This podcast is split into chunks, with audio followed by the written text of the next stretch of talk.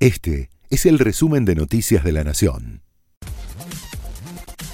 La Nación presenta los títulos del sábado 25 y domingo 26 de junio de 2022. Una sobrecarga en la batería de un monopatín eléctrico habría sido la causa del trágico incendio en Recoleta. Una madre y cuatro de sus hijos murieron en la madrugada del jueves por un impresionante incendio desatado en el séptimo piso de un edificio ubicado en Ecuador Almí, a metros de Avenida Córdoba, en el barrio porteño de Recoleta. El trágico siniestro también dejó más de 30 heridos, que fueron hospitalizados en distintos centros de salud porteños. El fuego se inició cerca de las 6 de la mañana del día jueves en un edificio de 14 pisos. Con el correr de las horas, las autoridades confirmaron que el departamento donde se originó el fuego era habitado por la familia Javás, compuesta por ambos padres y nueve hijos. Quienes perdieron la vida fueron la madre, de 55 años, y cuatro de sus hijos, de 3, 8, 9 y 17 años. En tanto, el padre se encuentra internado en un centro de salud. Según los bomberos de la ciudad, el incendio se originó cuando la batería de un monopatín eléctrico se prendió fuego, quizás porque no estaba en buen estado, había sufrido algún golpe o recibió una sobrecarga. La conclusión corresponde a un peritaje inicial realizado por los técnicos de bomberos de la ciudad. En los próximos días el fiscal que investiga la causa, Sebastián Feduro, tendrá los resultados de más estudios para confeccionar el peritaje definitivo. En principio, por lo que nos refiere el personal de bomberos, habría sido algo accidental, no hay ningún signo de violencia en la propiedad, que es lo más importante, de intervención de terceras personas. Habría sido un accidente, como puede suceder en cualquier casa, ¿sí?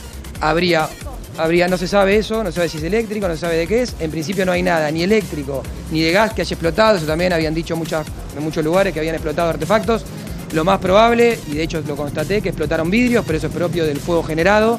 No hay ningún artefacto, ni cocina, ni heladera, ni calefón, ni aire acondicionado que haya explotado, en la palabra propiamente dicha.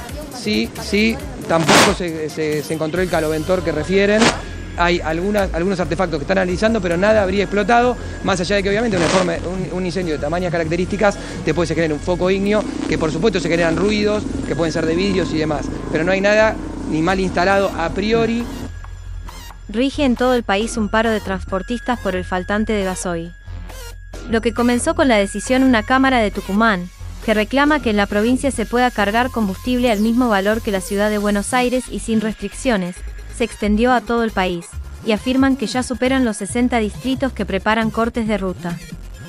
Después del fracaso de la reunión con el gobierno, los referentes de las cámaras que impulsaron la medida de fuerza alertaron que en el encuentro faltaron ministros que se habían comprometido a estar. En el sector afirmaron que van a continuar el paro, lo que podría provocar desabastecimiento, y anticiparon cortes en los accesos. En el gobierno crece la preocupación por la escasez del combustible, pero aún no hay una respuesta para los productores que denuncian desabastecimiento. Desde el fracaso de la reunión de esta semana con Transporte, en la Casa Rosada reina el silencio y apuntan como responsable a la Secretaría de Energía, conducida por Darío Martínez, que responde al kirchnerismo. Carlos Geneiro, secretario general de la Unión Nacional de Transportistas y Afines de la República Argentina, una de las organizaciones que protesta por la falta de gasoil y los sobreprecios, señaló que la medida de fuerza no se levantará hasta que haya una solución. Tenemos más de 60 cortes a nivel país y muchos que están hablando para sumarse. La mayoría de los cortes están en Buenos Aires, Santa Fe y Tucumán. Sobre la autopista Rosario-Buenos Aires, hay un piquete con corte total para el tránsito pesado a la altura de Villa Constitución. Si bien las distintas entidades aseguraron que se volverían a sentar con el gobierno nacional, la medida se mantendrá hasta que les sea ofrecida una solución. No tenemos, no, tuvimos una reunión, nos llamaron a una reunión, nos mandaron las notificaciones para a las 17 horas sentarnos con, los ministros y no asistió ninguno de los ministros a la, a la reunión no hubo reunión. No querían sentar, sentar con los secretarios y sentarse con los secretarios. Yo, nosotros, en lo personal, tengo ya 18 años de experiencia en esto y es una charla de café. Eh, no, se, no se soluciona nada con los secretarios.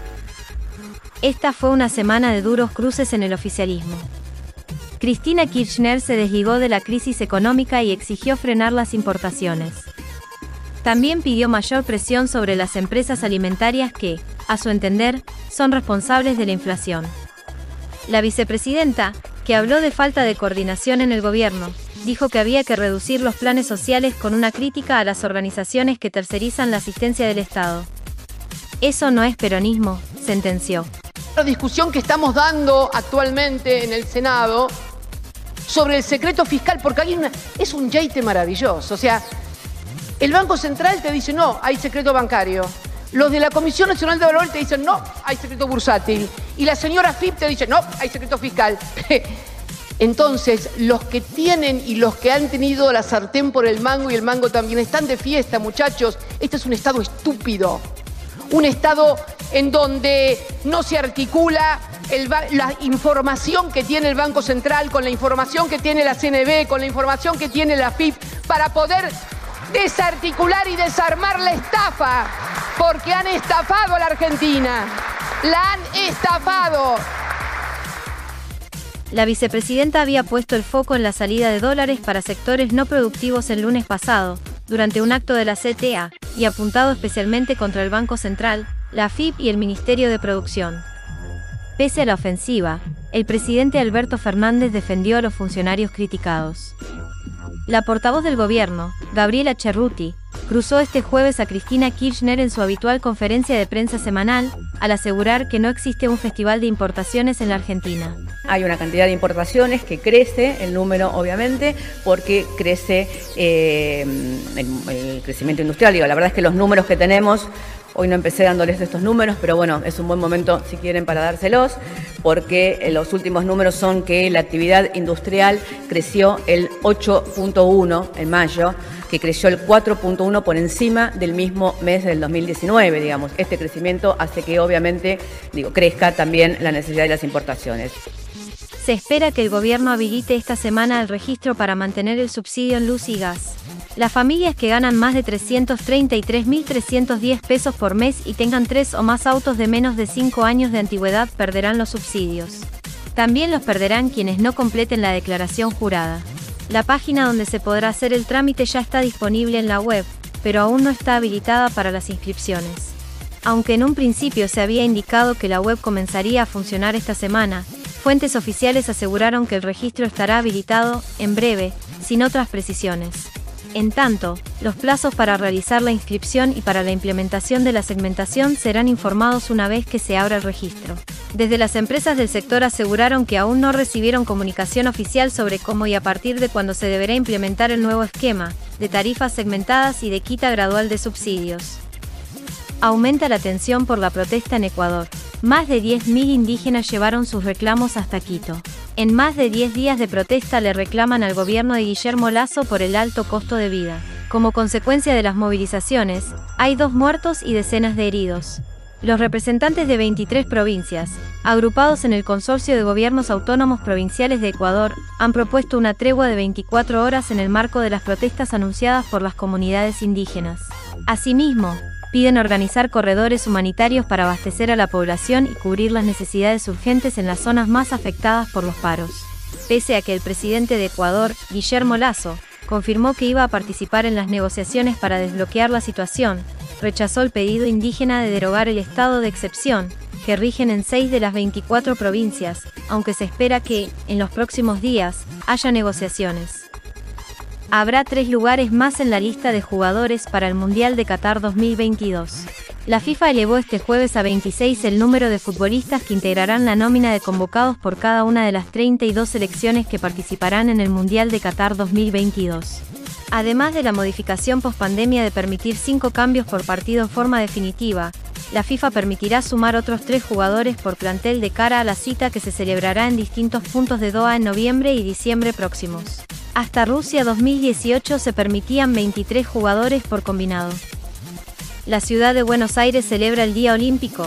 Este sábado 25 de junio, de 11 a 17 horas, se podrá vivir una jornada en familia y a puro deporte en el Parque Olímpico. Se tratará de un evento abierto y gratuito para toda la familia, que podrá disfrutar de una jornada al aire libre con muchas actividades deportivas, música, gastronomía y sorpresas. Habrá espacios establecidos estilo feria, donde alrededor de 35 federaciones deportivas realizarán exhibiciones, charlas y capacitaciones lideradas por atletas argentinos de élite, instructores y entrenadores. La fecha celebra la creación del Comité Olímpico, el 23 de junio de 1894. La entrada será libre y gratuita para todos los que se acerquen al Parque Olímpico entre las 11 y 17, en Figueroa Alcorta 5575. Este fue el resumen de Noticias de la Nación.